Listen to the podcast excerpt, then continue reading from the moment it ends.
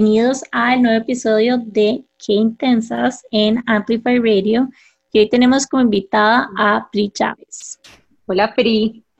Hola, qué emoción estar aquí con ustedes. Demasiado contentas. Pri es una chica que conozco, bueno, yo conozco hace varios años y, y es una de esas personas a las que hay que seguirla. Hay que saber, hay que seguirle el rastro lo que está haciendo porque de todo lo que está haciendo, uno sabe que es algo a lo que uno le tiene que estar poniendo atención. Así como que sea alguien que está en What's Hot y What's Next, es Pri.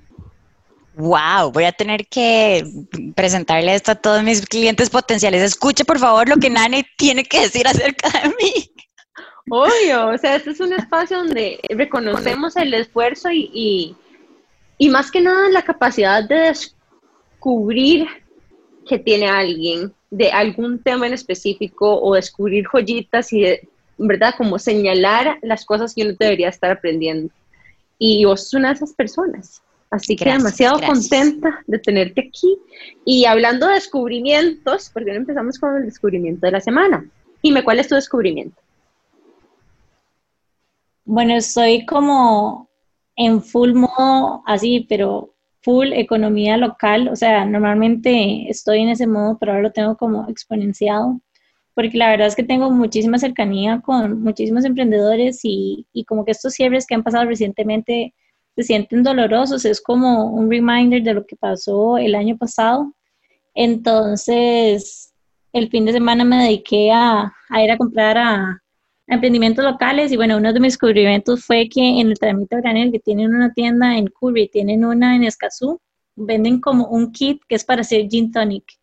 Y me pareció espectacular. Así que este fin de semana me haré mi primero. Estoy probando como hacer cócteles nuevos todas las semanas. Y está oh muy divertido. El, el, viernes pasado que estábamos en llamada, estábamos en una llamada, yo me hice un gin tonic con una kombucha. ¿Ustedes han probado eso? Una vez lo probé, ¿sabes? Y al principio no sabía qué pensar al respecto, pero ya después del tercero me encantaba. Exacto, no, pero yo siento que es como que tomarse, digamos, la, poción al mismo tiempo que el veneno, o sea, como que uno peca y reza al mismo tiempo, entonces es buenísimo, no hay goma. Qué sí, eso hemos escuchado, que no hay goma, pero habría que probar. Sí, no me he tomado suficientes para comprobar lo contrario. Em, Pri, ¿y tu ah, descubrimiento? Eh, ok, les cuento. Yo, yo leo, yo te leo, pero la verdad que me devoro audiolibros. Entonces, cada vez que voy al gimnasio, esto es algo, que voy a, voy a confesar, que no se lo confieso a mucha gente, pero en vez de así matizarme con full reggaetón, yo me matizo con, profundas, con conversaciones profundas. Entonces, esta semana que estaba cambiando de rutina y me estaba costando un toquecillo, no sé por qué, coincidental o no coincidentalmente, me encontré este nuevo libro de Oprah Winfrey que yo la amo. O sea, si hay una mujer que yo adoro, es Oprah. Eh, sacó un nuevo libro que se llama What Happened to You? ¿Qué te pasó? En forma de pregunta. Y lo saca junto con un amigo de ella que es un médico que trabaja eh, en tema de trauma. Entonces, toda la premisa del libro es que pasamos toda la vida viendo cómo gente se comporta de forma que nosotros consideramos que es, ¿verdad?, como extraña o distinta a lo que nosotros y nosotras haríamos y decimos como, pero, ¿verdad?, ¿qué, le pasó? Pero, pero casi como un poco despectivo, como, qué rara. En vez de preguntarnos qué fue lo que le pasó a esa persona para que actuara de esa manera. Entonces, toda la composición del libro, que en realidad es un audiolibro narrado por Oprah, entonces es como si me estuviera hablando de mí. Yo ahí full musculando y Oprah me dice como, todo va a estar bien, tranquila, sigue adelante. Entonces, toda la composición del libro es, son conversaciones acerca de trauma, resiliencia y sanación. Pero como lo narra Oprah con un médico, que es lo más científico que hay, se escucha y explican la composición del cerebro. Esto a Nania de fijo le encantaría. La composición del cerebro y cómo es que un trigger se convierte en algo que después vas cargando toda tu vida. Entonces, eh, me encontré después el podcast de Brené Brown de Unlocking Us, en donde los entrevista a ellos dos. Si quieren la versión corta, se buscan el podcast. Si quieren y si les gusta, se buscan el libro. Eh, My God, vamos a buscar y compartirlo, ese podcast por lo menos para que lo vean, porque además debe ser gratuito, ¿verdad? Sí, Sí, sí, sí, es gratuito, chivísima. Yo lo escucho por Spotify. Em, y bueno, la verdad que me ha encantado porque es, es raro. Una tal vez puede leer o escuchar estas cosas, pero tenés que estar en un momento específico de vida para poder escucharlo de nuevo y entenderlo. Y así siento como está, así siento que este libro me está, me está llegando a mí en este momento, como que I'm finally getting it, ¿verdad? Como que lo estoy realmente entendiendo desde un lugar de bienestar y no desde un lugar de dolor. Mm, qué poderoso. Y qué, poderoso ese mindset. O sea, y que incluye la cantidad de empatía también, porque hay situaciones que, que chocan mucho. La cantidad de empatía que tenemos que entender para ver más allá de la acción de, de esta persona que lo llevó a, hacer eso. O sea, y qué combinación más mágica Brené Brown con Oprah. Yo sé, es que eh, eh, no puedo recomendarlo lo suficiente. Este ha sido como el highlight de mi semana. Qué lindo y, y resuena un montón que no sé qué decís que, dime que hay que tener una, una dosis fuerte de tal vez, em, sí, no sé si es empatía o selflessness o, o desapego a uno mismo para incluso con las personas que uno siente que están siendo agresivas hacia uno, poder hacerse esa pregunta como que, ok, esto no es mío, esto es de la otra persona, ¿qué le pasó a la otra persona? ¿Verdad? ¿Qué vivió esa persona que lo hizo o la hizo? Em, actuar de esta forma, reaccionar de esta forma. Entonces, em, muy fácil decirlo, muy difícil hacerlo. Y creo que aplica tanto para otros y otras, pero también para una. O sea, yo prefiero o, como que automáticamente me voy a la empatía hacia, hacia otras personas que empatía hacia mí misma. Y a veces es como, ay, pucha, ¿por qué hice tal cosa? Y si conecto con qué fue lo que me pasó a mí que me hizo reaccionar de esta manera. Y en ese momento todo como que hace sentido. Y digo, sí, por supuesto que reaccioné de esa forma y ahora que estoy consciente de esta situación voy a trabajar para hacer algo al respecto, pero lo que me costó 36 años darme cuenta de ese trauma que tenía. Eh, entonces sí, creo que es súper poderosa la empatía hacia una. Mm. Y como decís, es demasiado em, difícil. Sí. Y desde que estamos hablando, o sea, yo tenía un descubrimiento de la semana, pero, o sea, en la que los escucho hablar está queriendo salirse uno que, tuve justo como un leap que tuve esta semana en mi terapia. Yo tengo, ya todos los, o sea, todos los que nos escuchan saben que yo tengo años de ir a psicoanálisis, ¿verdad? Porque eso es lo que a mí más me interesa, ¿verdad? O sea, verme, pero más que nada tratar de entender el root cause de las cosas, ¿verdad? Mi mente científica necesita ese tipo de terapia. Em, y entonces recientemente empecé a observar muy, mucho más intencionalmente mi miedo al rechazo, pero muy profundamente y no tan bonitamente también, ¿verdad? Porque en lo que vos estás observando algo tiende a manifestarse o a ser más claro para vos en todos los lugares a donde se aparece.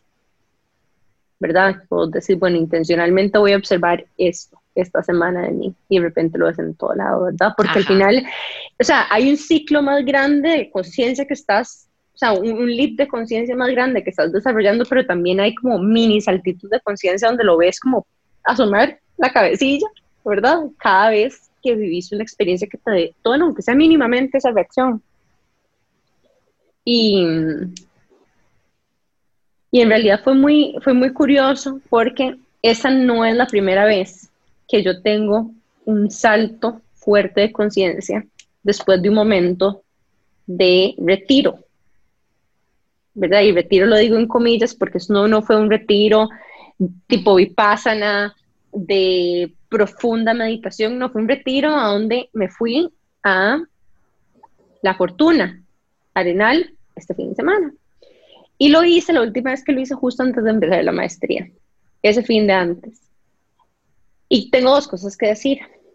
Lo primero es, hay algo de, de retirarse y, irse físicamente a un lugar donde uno se da el permiso de hacer eso, que es muy valioso y que muchas veces, en especial durante pandemia, pues nos hemos limitado a hacer eso por diferentes razones, algunas económicas y otras porque nos contamos la historia, por lo menos yo de que tengo que trabajar porque valoro mucho mi trabajo y no lo quiero perder, entonces tengo que trabajar todo el tiempo.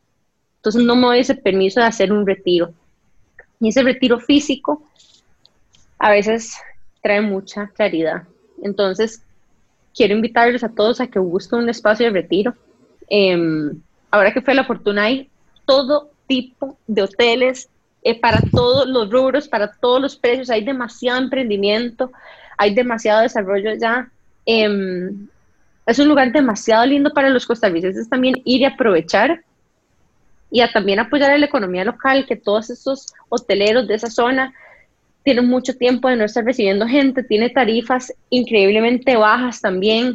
Em, así que a los costarricenses escuchándonos también averigüen y aprovechen a dónde podrían retirarse. Es un paraíso natural, yo no podía creer.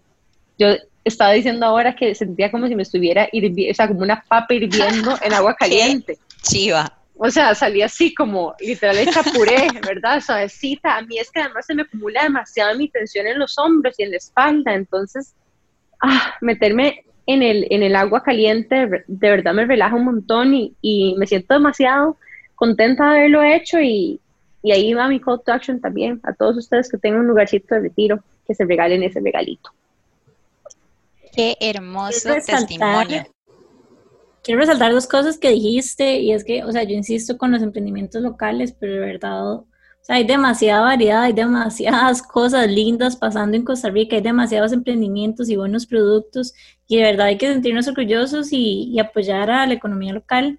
Y segundo, algo de lo que dijiste, como que tiene demasiado sentido o ha tenido mucho sentido en mi vida y es que también como que he tenido muchos aha moments después de estos momentos de conexión y un factor en común es como la naturaleza, o sea, como que a veces menospreciamos como lo poderosa que, que es, pero literalmente es como te puedes ir a una caminata un día, ni siquiera tienes que hospedarte si no te da en este momento, o sea, si tu realidad, financiera en este momento no lo permite, pero es como una caminata un día, o sea, la manera en la que conectas con la naturaleza y no sé qué es lo que pasa, o sea, yo no, no te puedo explicar, ustedes posiblemente van a explicar mejor de lo que yo podría, pero hay como una magia, o sea, es como que, como que uno se siente demasiado más como liviano, hay como una paz interna, es, es increíble como el poder que tiene la naturaleza para que uno conecte con uno mismo. O sea, bueno, y con el, ambiente también, pero es tan poderosa que, que no quería dejarlo, dejarlo pasar. Yo creo que eh, ahora que, eh, bueno, obviamente hace meses que estoy pasando tanto tiempo en mi casa, mi, casa está justo detrás del zoológico Simón Bolívar, en el centro de San José. Entonces, tengo como hacia, hacia, el, hacia el este toda la ciudad, que es San José y como cualquier ciudad es caótica y hermosa al mismo tiempo, pero esta calle justamente a toda hora del día lo que escucho son ya sé reconocer los, los, pájaros de la mañana, ya sé reconocer al búho y la lechuza que suenan toda la noche. A mediodía o como a las 2 de la tarde suena como el tigrillo que anda por ahí y no les puedo explicar los momentos diminutos de conexión que me generan esos sonidos. Tal vez salgo de una llamada, me quito los audífonos y salgo al balcón con las gatas que pasan ahí todo el día y lo que escucho es naturaleza. Entonces, totalmente conecto con lo que estás diciendo, Jime, porque es inmediata, o sea, como que se me olvida lo que estaba haciendo cinco minutos antes y entro en un estado en serio de mucha presencia. Eh, yo no podría estar más agradecida de vivir en este lugar, en medio de la ciudad, porque en serio sí es, es de lo que me ha mantenido tal vez un poco más en conexión y en presencia durante tantas horas metida en la casa. Y aquí hago también un shout out a varias iniciativas que lo que hacen es compartir cuáles son esas cosas que nosotros podemos encontrar gratuitas o no gratuitas, como los chicos de qué buen lugar. Es un website, creo que también están en Instagram y ellos sugieren caminatas que hacer. Em, de hecho, tiene un programa en Amplify también. Ah, de verdad, no sabía. Ajá. Entonces, bueno, los vamos a buscar, búsquenlos en Amplify Radio. Ellos lo que hacen es sugerir, ellos son un grupo de amigos aventureros que van buscando oportunidades para conectar con la naturaleza, hacer hiking, trailing, actividades y bueno, por ahí les tiramos un shout out a ese grupo de emprendedores también. Y bueno, hoy, para contarles un poquito más después de los descubrimientos que tenemos, les quiero compartir un poco de la biografía de PRI, pero nada más les voy a decir que lo que sea que yo diga es solamente el tip of the iceberg. Entonces, aquí va, listos, bien. Priscila Chávez Martínez es una emprendedora de impacto em, que trabaja en el punto de encuentro entre tecnología, negocios e innovación. Tiene mucho tiempo de hacerlo, a pesar de que es una persona muy joven. Gracias por la aclaración. no, Tiene todos los años del mundo. De todos los años del mundo de hacerlo, pero eso significa que ha sido un early bloomer en tech. Em, y cuando digo un montón, son 15 años de estar en la intersección de tecnología, negocios e innovación. Y yo les voy a decir una cosa: hace 15 años la gente no estaba hablando de eso como está hablando de esto bien. Y eso es una de las características que antes yo les mencionaba de ellos, como que ella está ahí de primera con las cosas que están pasando hacia adelante. Em, ha trabajado con startups en toda América, en África, eh, específicamente en África subsahariana, en el sudeste asiático, ha trabajado con multinacionales, es charlista, ha dado más de 20.000 charlas con diferentes mensajes alrededor de innovación, ética y futura a través de su emprendimiento que se llama 10X Impact, como 10X Impacto, en la que además es una agencia en la que además ella ofrece servicios y consultorías de innovación social y muy recientemente decidió también entrar un puesto un poco más corporativo, después de estar mucho tiempo después del área corporativa. Vos estuviste en Intel, ¿verdad? En algún momento. En IBM, hace 10 años en IBM, sí.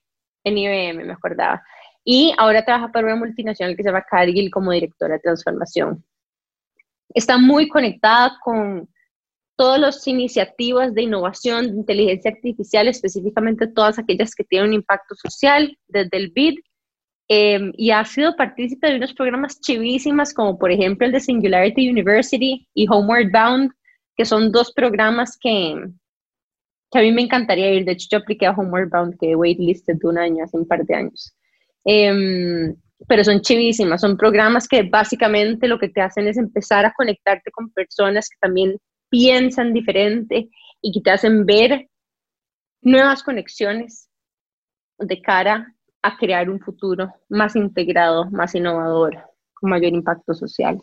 Em, y es un poquito de nuestra super invitada de hoy. Demasiado contenta de tenerte aquí. Ay, Nani, demasiadas gracias. Yo creo que cualquier conversación que sea con ustedes dos va a ser enriquecedora y la que sale ganando soy yo. Así que muchísimas gracias por la invitación de verdad muy honrada de, en esta plataforma compartirla en temas de voz. Y hoy vamos a hablar un montón acerca de innovación, acerca del futuro, acerca de la tecnología, acerca de los liderazgos que requiere este nuevo normal después de pandemia y cómo la tecnología ha venido a revolucionar una gran parte de la forma en la que vamos a hacer los negocios. Así que quédense con nosotras, vamos a ir a un breve corte comercial eh, sintonícenos por 95.5 Amplify y volvemos en unos minutos con más de Priscila Chávez y Qué Intenso. Qué intensidad. Bueno, y estamos de regreso con Qué Intensas en Amplify Radio y hoy estamos con Pri Chávez. Nana nos estuvo contando el millón de cosas que haces y es impresionante, Pri, todo lo que has hecho. Me gustaría preguntarte cómo llegaste al mundo de tecnología e innovación y cómo ¿Cómo hiciste tantas cosas en tan poco tiempo? Em, ok, te voy a contar primero que cuando yo estaba a punto de salir del cole, era como la ansiedad de qué carajos es lo que voy a estudiar. Y después, como la historia de muchas personas, después de intentar como eh, reconciliar mis habilidades y mis pasiones y mis intereses. Al final fue como, di, no, o sea, ya voy a entrar a la UCR a estudiar lo que sea y después cuando, cuando decida me paso. Y nunca me pasé y nunca, como que durante la U, nunca tuve ese llamado que muchas personas tienen de que sí, yo esto es lo que me apasiona y lo que voy a hacer. Y yo estudié por pura, por puro descarte, eh, estudié negocios. Y aunque estoy súper agradecida con la UCR y me encantó, me encantaron mis años de universidad, yo odié la carrera. O sea, la detesté. Para mí era lo más aburrido del mundo, pero tampoco se me ocurría qué otra cosa podía hacer. Empecé a trabajar súper joven, eh, como casi que en el, en el currículum de todas las personas de nuestra edad, los contemporáneos nacidos en los 80s, 90s. Eh, hice que tus encuestas en un call center, que di clases de inglés, como todas las cosas para poder ganar plata lo más pronto posible.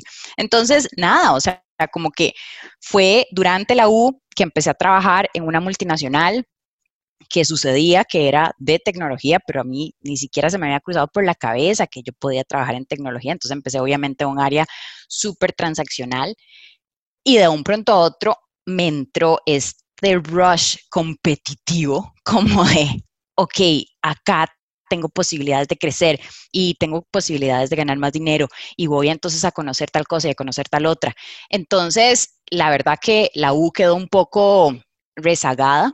Em, finalmente terminé después de algunos años eh, graduándome, pero como que no, no era la prioridad porque de por sí me tenía súper desmotivada y empecé fuerte a trabajar en, en procesos de multinacional, como muchas de nosotros y nosotras hicimos. Y de un pronto a otro me empezó a ir bien. Voy a decir que, que la verdad que fue bastante sencillo em, en un principio. Tuve muchas oportunidades y me empecé a interesar más por el área tecnológica de lo que había pensado que me iba a suceder. Llevaba cursillos de programación, me metía al cuanto webinar existía, trataba de participar en proyectos, solamente porque me estaba estimulando muchísimo. Entonces, en mis 20, pues, ¿qué más iba a hacer que no fuera, pues, aprender todo lo que podía aprender? Y en serio me dio súper fuerte el tema de, tratar de acumular conocimiento muy rápido. Yo creo que esto es algo, para, hacer aquí un cortis de, introspección eh, después de 15 años de haber empezado, em, creo que esto es algo que pasa a menudo, pero particularmente he notado que nos pasa a las mujeres, de que de alguna forma recibimos el mensaje, aunque nadie nunca nos lo dijo, o tal vez sí, pero tal vez no tan explícito, de que necesitábamos estar sobre preparadas, que si queríamos estar en un proyecto teníamos que demostrar que sabíamos más que todas las otras personas. Y a mí me pasó eso, full. Entonces, si yo quería participar en un proyecto que me parecía interesante, me sentía full impostora, eh, y trataba como de consumir mucho contenido y mucha educación, nada más para poder llegar y, ¿verdad?, recitar todo lo que ya sabía. Eh, y, eso funcionó, por un lado, en el sentido de que sí, empecé a, abrir un poco más de oportunidades y me desgastó del otro lado, obviamente, eh, al punto de que también se creó como esta como esta reputación alrededor mía de que, de que era too ambitious, eh, de que era muy agresiva, eh, ¿verdad? Y todas estas eran formas de, en su momento de decir que era muy driven, que era una go-getter, ¿verdad? Como todas las cosas que ahora lo vemos con otros ojos, pero en ese momento no, en ese momento se veían de esta manera. Entonces pasé 10 años, era súper intensa, todavía a la fecha. Entonces pasé 10 años en, ese, en esa carrera y la verdad, sin, ¿verdad? Pues, siendo totalmente vulnerable y honesta, a mí me encantó. O sea, el tiempo que duró mi love affair con el mundo corporativo Round 1 me gustó y nos dimos lo que nos teníamos que dar y nos, ¿verdad? Nos alimentamos y nos también era una relación tóxica de, otra manera, pero eh, funcionaba hasta que dejó de funcionar y llegó un punto en el que ya para el año 10 sentía que el trabajo que yo había estado haciendo, todo el aprendizaje y todo el conocimiento que tenía, o sea, de, graduarme de negocios en la UCR a estar manejando proyectos de tecnología súper avanzados en otros países, eh, como que sentía que podía hacer más cosas. Y creo que por ese lado la ambición me, me funcionó súper bien y dije, hasta acá, ya no, ya no quiero seguir. Entonces renuncié sin tener otro brete, sin tener ni idea de qué era lo que quería hacer. Estaba de hecho en Australia. Me devolví a Costa Rica, eh, entregué la compu, puse la carta de renuncia y empecé a aplicar a programas lo que fuera, lo que saliera. Y de ahí salió la oportunidad de una fundación que trabaja con microfinanzas, que estaba buscando co-founders, cofundadores para lanzar un startup de tecnología. Y yo vi los requisitos y dije, no, Tino, no he hecho nada de todo esto, pero yo vengo con esta confianza del mundo corporativo que a mí nada me para. Entonces apliqué y me seleccionaron y me mudé a los tres meses a Uganda a lanzar un negocio eh, colanzar un negocio junto con esta fundación y otras personas de datos y monitoreo de evaluación eh, para África del Este. Eso lo hice por algún tiempo, la verdad que nos fue súper bien. Eh, yo no sabía nada de emprendimiento, yo todo lo que sabía era como cómo negociar a nivel corporativo y pues pareciera que eso era útil en ese mundo. Em, y aprendí otro montón de cosas. Tuve tal vez de los aprendizajes más fuertes de mi vida, de de cómo era salir al mundo real y cómo vivía la gente en el mundo real, fue increíble. Si yo pudiera escoger un lugar para volver a vivir y quedarme el resto de mi vida sería África subsahariana, porque, o sea, tener elefantes a media hora no hay nada que le compita con eso. Em, y desde entonces, desde ese momento, mi camino de emprendimiento fue exponencial, eh, para utilizar esa palabra un poco de moda.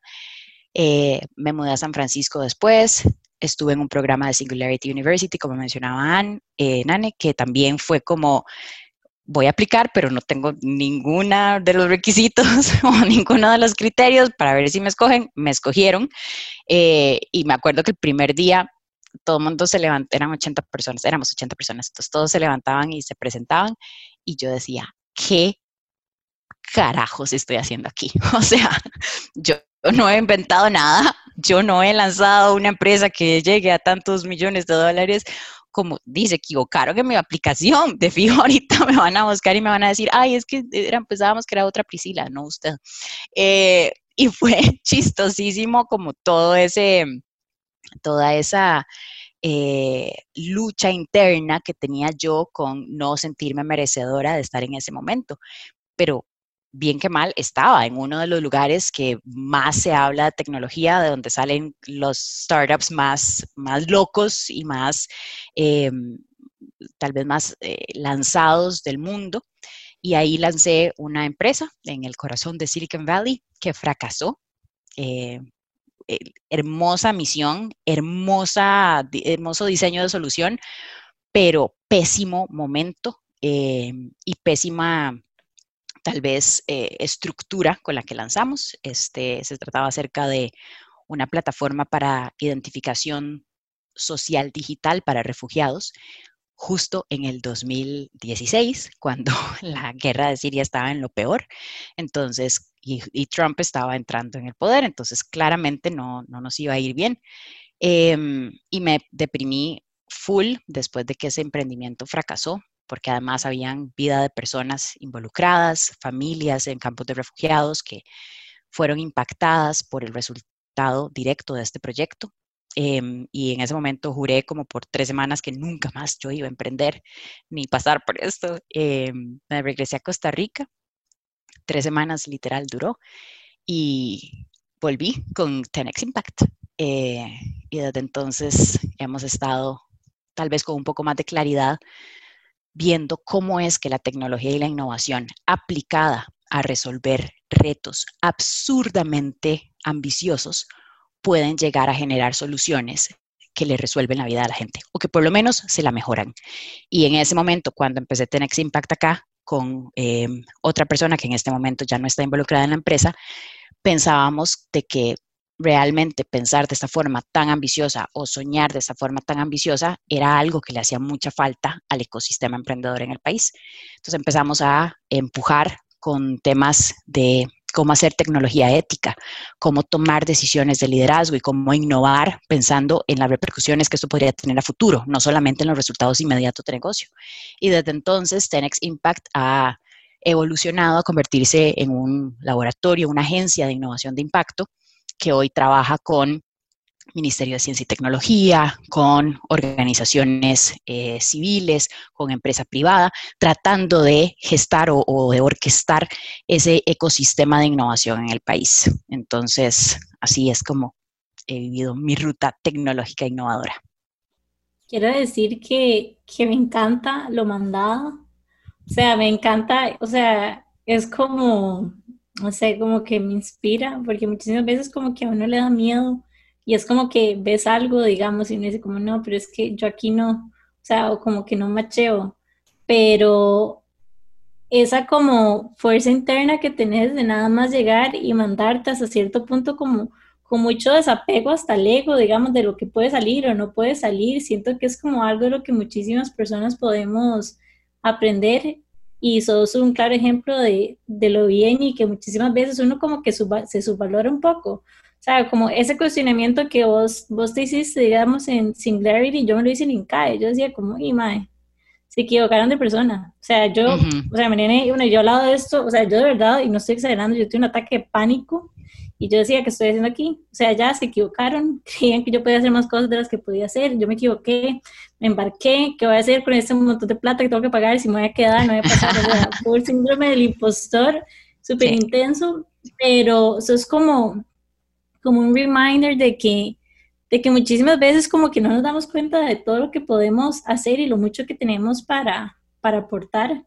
Y quiero aprovechar eso como un tipo de call to action para todas las personas que nos escuchen, de que si están pensando en algo, o sea, mándense y, y experimenten, que al final de cuentas es algo que, que siento que vos haces mucho y que, y que da demasiado como valor y sentido a la vida porque te permite como descubrir que sí y que no va con vos. Por lo menos en el momento presente. Pero yo quiero agregar algo ahí y es que yo no creo que esas dos cosas son exclusivas. Yo creo que ser valiente viene con todas esas sensaciones de ser impostor. o sea, uno no se deshace del síndrome del impostor siendo valiente. Yo creo que es que viene con el combo. Es como más bien la capacidad de sostener el síndrome del impostor. Lo que es, ajá, o ni siquiera, o sea, es que, es que síndrome del impostor o no sentirse suficiente a hacer cosas no es característica de las personas no valientes, todo lo contrario. Yo creo que, que más bien it comes with the job. De hecho, es algo que Brené Brown habla mucho, o sea, y de por qué nosotros la amamos y la adoramos, y es que, y es que sí, o sea, hay como esa valentía en llegar y ponernos en estas, en estas situaciones, y que obviamente no se van a sentir bien porque son fuera de nuestra zona de confort. Y hay algo chivísima que Brené dice, y es que si vas a intentar cosas que son ambiciosas y a emprender en, estos, estas misiones honorables que le llama, hay un 100% de probabilidad de que fracases. No es un 99%, no es que muy posiblemente fracases, es que de fijo vas a fracasar. Y yo creo que el, contar la historia o narrar la historia como la narré no le hace justicia a todas las veces que me fue pésimo, ¿verdad? Como porque ahorita les digo, ay, sí, y llegué aquí y sí, estoy bien porque estoy feliz. Pero durante todo ese proceso, lo que sentía como las emociones más presentes era incertidumbre, una falta de claridad terrible y para mí la claridad es muy necesaria en mi vida, es lo que me mantiene eh, grounded o enraizada. Y también a lo largo de toda esta historia había muchísima duda alimentada de un, de, una, de un ecosistema en el que yo habitaba que no entendía por qué estaba haciendo las cosas que estaba haciendo. O sea, nadie cuando yo renuncié a IBM podía entender por qué estaba renunciando, si me estaba yendo tan aparentemente bien. Nadie en el mundo de emprendimiento decía, ¿por qué ¿por qué regresó a Costa Rica si se podía quedar en Silicon Valley? O sea, como que todas estas decisiones que independientemente si ahora me parece que fueron buenas decisiones o no, no importa, no estaban siendo sostenidas en ese momento por una comunidad que me viera más allá de las cosas que hacía, sino que estaban como muy encapsulados todavía en el paradigma de lo que está bien y lo que está mal. Y creo que lo más presente durante toda esta historia fue que sí logré a golpes y a llantos y a, mucha vulnerabilidad liberarme un poco, no siempre, pero un poco de qué es lo que se supone que esté haciendo.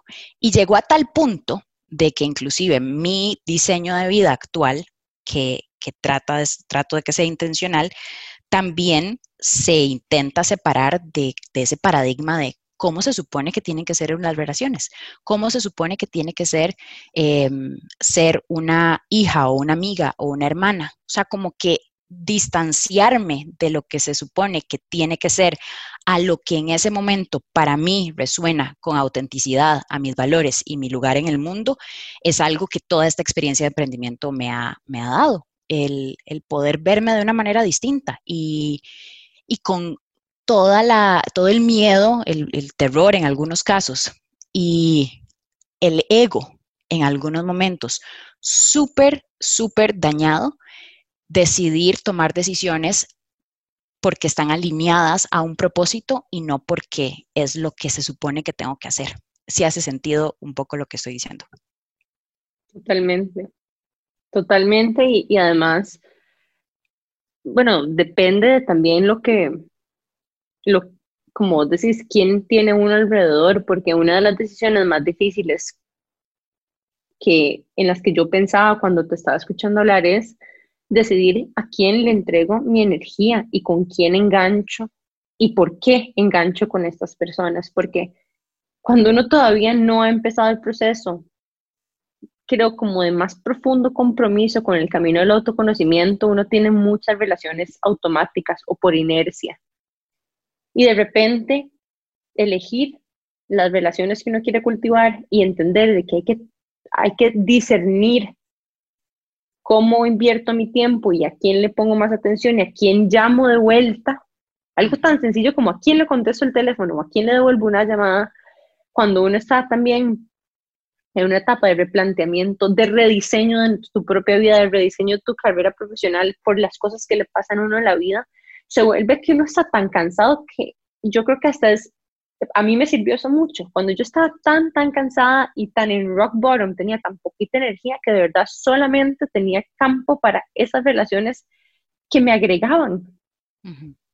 Y para mí eso fue un, un, momento de mucho, mucha depuración también, ¿verdad? De relaciones y poco a poco ir reconectando con personas. Incluso, ¿sabes qué me ha pasado? Personas con las que perdí el contacto hace mucho tiempo pero que ambos hemos estado como en nuestros propios caminos y de repente nos podemos volver a conectar desde un lugar nuevo, ¿verdad? Tal vez no de aquel lugar de sufrimiento en el que conectamos o dolor, sino que ahora ambas personas conectan desde un lugar un poquito más de celebración incluso.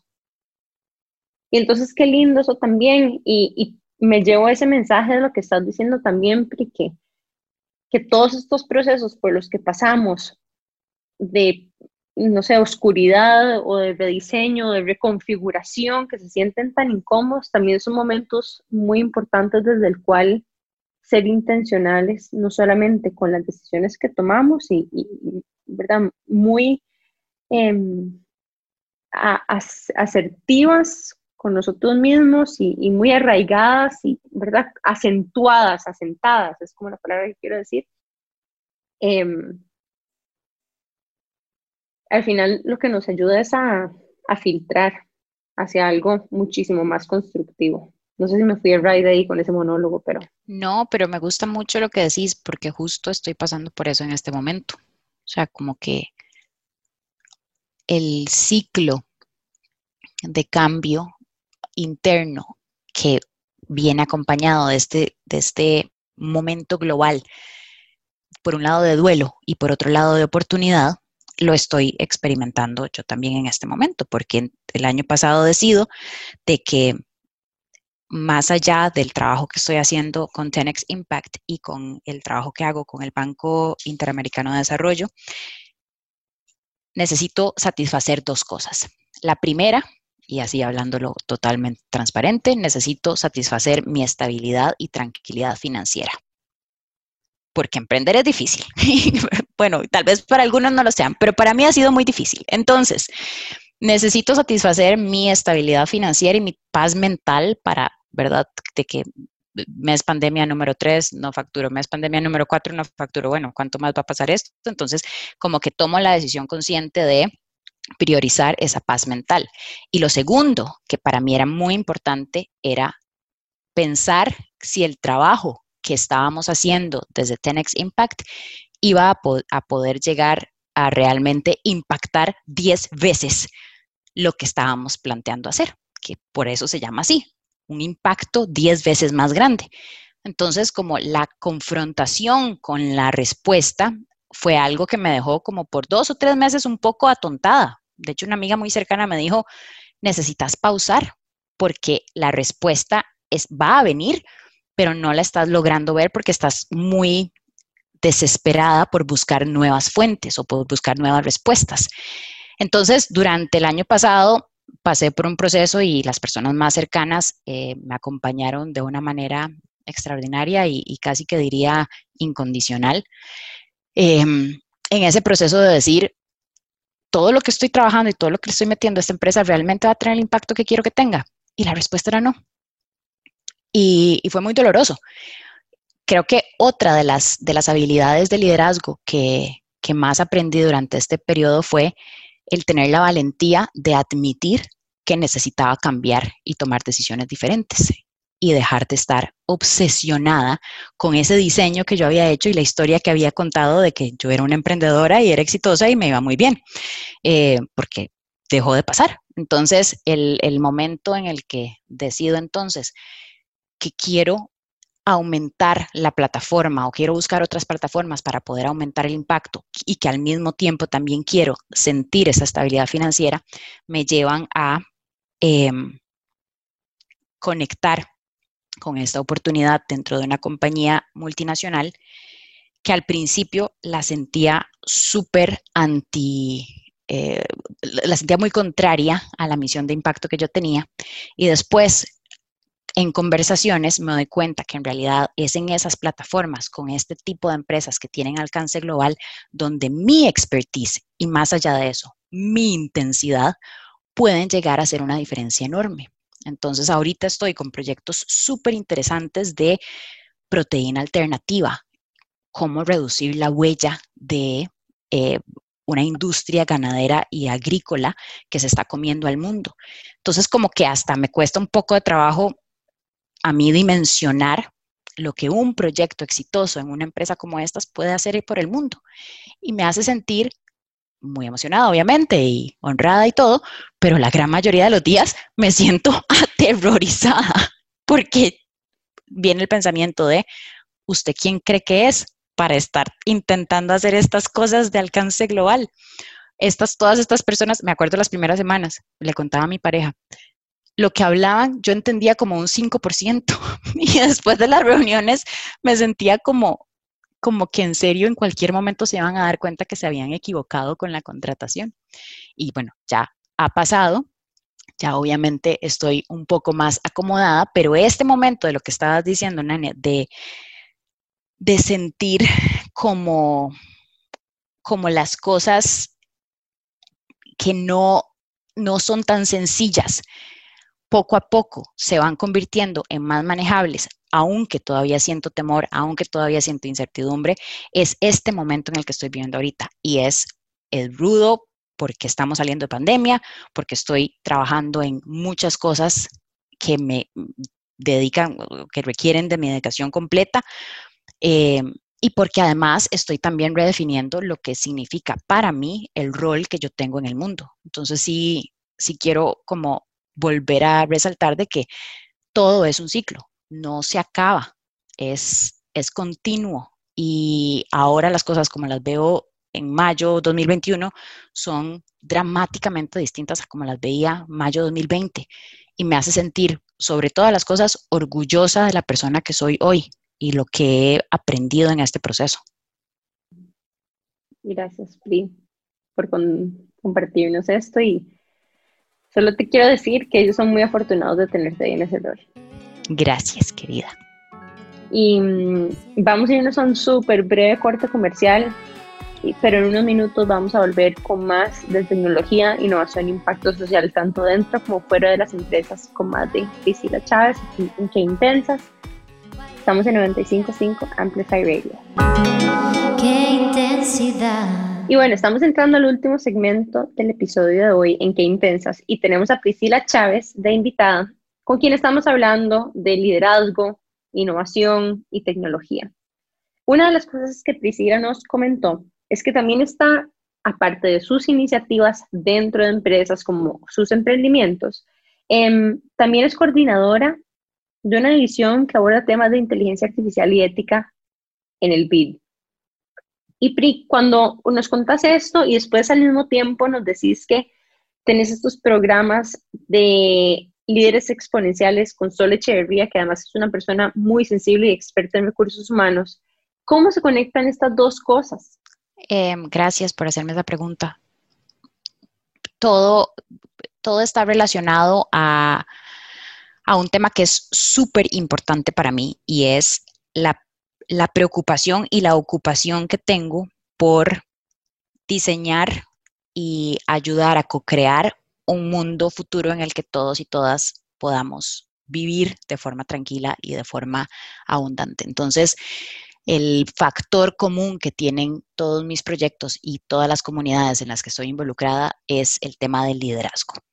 Em, cuando hablamos acerca del uso de tecnologías, Estamos sobresaturados con información, cursos, eh, especializaciones, productos y empresas que están desarrollando tecnología chivísima, que están haciendo cosas increíbles y que todos los días nos mantienen como al borde de la silla porque ya ni se sabe qué, qué es lo que está pasando.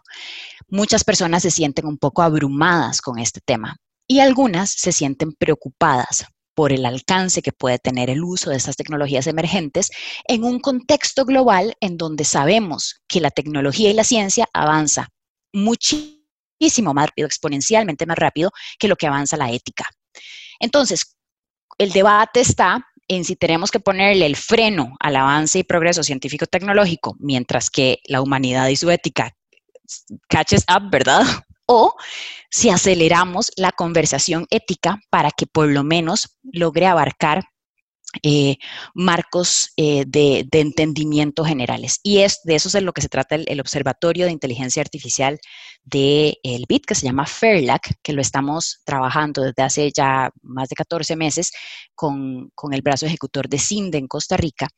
Y más allá de las iniciativas puntuales que se están trabajando, a lo que estamos llegando es a que cada persona, habitante de cada eh, eh, región en donde o cada país en donde se está desarrollando este programa entienda que la inteligencia artificial como mínimo, como tecnología, ya está afectando la forma en que está viviendo y no que la vea desde un lugar de temor o un lugar de incertidumbre, sino que la vea como una oportunidad para progresión laboral, para educación, para que pueda ser parte de un mundo digitalizado y que también esté muy consciente de cómo se está manejando su información y cómo al interactuar con diferentes aplicaciones de inteligencia artificial está también cediendo u otorgando a terceros una parte importante de la autonomía eh, de datos que tiene.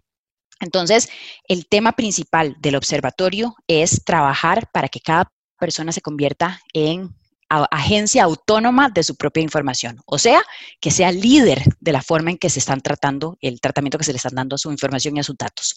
Y más allá de eso, también brindarle a las estructuras país marcos regulatorios o políticas públicas que le permitan a las empresas, a la academia, al sector privado y al sector civil desarrollar tecnología pensando en cuáles podrían ser las consecuencias a futuro que esa tecnología que hoy me resuelve este problema de tráfico en las calles me podría dar o me podría traer dentro de algunos años. Y eso conectado con el trabajo que estamos haciendo desde Tenex Impact es, es riquísima la forma en que estamos, o por lo menos yo estoy atando una cosa y la otra. Tenex Impact sale de un propósito muy específico y es habilitar de, habilitar de herramientas y de contactos a los líderes del futuro, que no necesariamente tienen que ser líderes nuevos, pueden ser los líderes que nos han llevado hasta este momento. Las personas pueden seguir siendo las mismas, pueden evolucionar y convertirse en, estos líderes del futuro, pero el liderazgo que hemos estado manejando hasta el momento ya no es sostenible. Ya no podemos ver en las mesas de toma de decisión de las empresas a las mismas personas tomando las mismas decisiones que van en contra del planeta, en contra de comunidades vulneradas, comunidades minoritarias y que sí se siguen viendo de la misma manera. Entonces, el trabajo que hacemos desde Tenex Impact junto con Factor Humano, que es la empresa de Sol Echeverría, es una experiencia de liderazgo que se llama liderazgo exponencial, que le permite a las personas, a los, los y las eh, líderes de organizaciones o líderes de vida, de comunidades y de sociedad, entender cómo es que el mundo de afuera está impactando su organización y cómo es que su propia misión de impacto y de liderazgo puede afectar la comunidad en la que habitan. Entonces, son dos diferentes eh, vistas de la misma, dos diferentes vistas de la misma, del mismo reto. ¿Cómo voy a convertirme en la mejor líder que pueda ser para que entonces lo que yo vaya a hacer dentro, dentro de mi organización y dentro de mis comunidades vaya a tener un impacto positivo en el, el mundo a futuro? Y para profundizar un poco más en este programa que desarrollaste con Sol, contanos un poco más, ok, ese es el propósito más grande, pero ¿hacia quién está dirigido y cómo se ve este programa? Liderazgo exponencial o líderes exponenciales, em, voy a meter la cuña, líderesexponenciales.com, es, es una experiencia que en realidad está enfocada en equipos de trabajo de organizaciones o de empresas que tienen a su cargo la dirección de misiones. Entonces, por ejemplo, una empresa multinacional cuya misión es tener un centro de operaciones en Costa Rica y contratar miles de personas en trabajos de diferentes eh, ámbitos con diversidad de funciones. Este equipo de liderazgo está pensando muy a corto plazo, está pensando cómo voy a terminar eh, este periodo, cómo voy a cerrar con mis objetivos de venta o mis objetivos de, reducción de costos o de eficiencias, pero no está pensando cómo es que su grupo, su organización y su equipo va a poder tener un impacto positivo si así se lo, se lo planteara.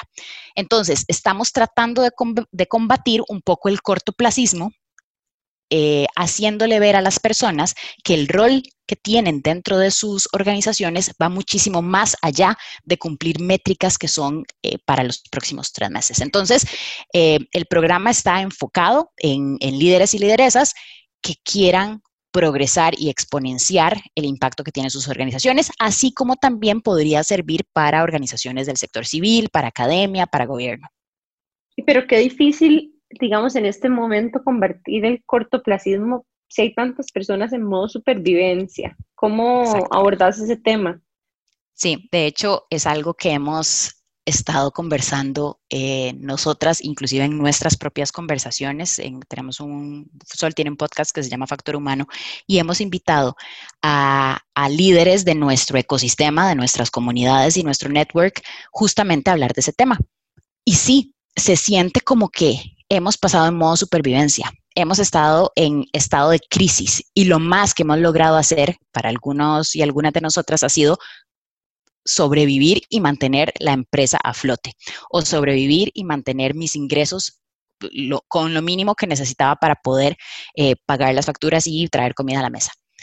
Pero ya estamos entrando, el mundo está entrando en una etapa de recuperación si todavía nosotros en nuestras cabezas estamos en modo supervivencia, nos estamos perdiendo de todo lo que está pasando alrededor.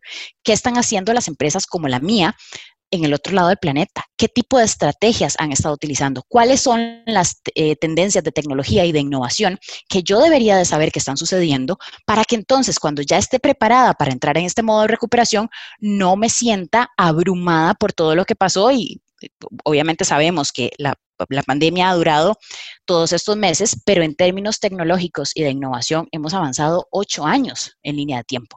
Entonces, es como imagínate salir de coma y, ver el mundo en la industria en la que yo operaba y decir, pero ¿qué fue lo que pasó? Ya nada se parece a, a donde yo lo dejé, porque efectivamente eso es lo que está pasando. Entonces, por un lado, estamos atajando para llamarle de alguna manera, a todos estos líderes, dándoles, una intro, dándoles tal vez una actualización de, las macro tendencias, mientras que al mismo tiempo, por otro lado, junto con Sol y su habilidad extraordinaria de conexión a nivel personal, estamos conectando con el liderazgo interno de cada persona. Entonces, ¿cuál es el tipo de líder que quiero ser a partir de ahora? Ya no voy a ser un líder en crisis, voy a ser un líder para una organización en recuperación, para un mundo en recuperación. ¿Cuál cuáles son ahora mis objetivos y cuál es el impacto que quiero provocar. Entonces, desde esas dos perspectivas, estamos manejando el discurso de estamos listos para la recuperación, ya no es momento de crisis. Pri, me encanta este mensaje porque creo que es un mensaje optimista y, y nos invita a hacer un shift de mindset hacia ya no estoy en crisis, sino que ahora estoy construyendo algo nuevo. Contanos a dónde te pueden encontrar, a vos y a tus proyectos. Eh, todo lo relacionado al programa lo pueden encontrar en liderazgoexponencial.com. También pueden seguir a la empresa Tenex eh, Impact en todas las redes sociales prácticamente. Y a mí me pueden seguir para seguirme el ritmo en todas las diferentes cosas locas que estoy haciendo. Eh, también en todas las redes sociales, Pri Chávez, Priscila Chávez y eh, Twitter también. Instagram, Facebook, Twitter, LinkedIn. Muchísimas gracias, Pri, por habernos acompañado el día de hoy, por todos los aprendizajes y las aventuras que nos compartiste y especialmente por ese cambio como de mindset, de salir un poco de la escasez en la que estamos tal vez en este momento y entrar como en un mindset de abundancia en la prosperidad que vendrá después de, de esta crisis que nos hizo más fuertes. Y bueno, recordarles a todos que nos pueden encontrar como Qué Intensas Podcast en Instagram y nos pueden seguir escuchando todos los miércoles a las 7 y media AM en Amplify Radio. Chao. Chao. Chao.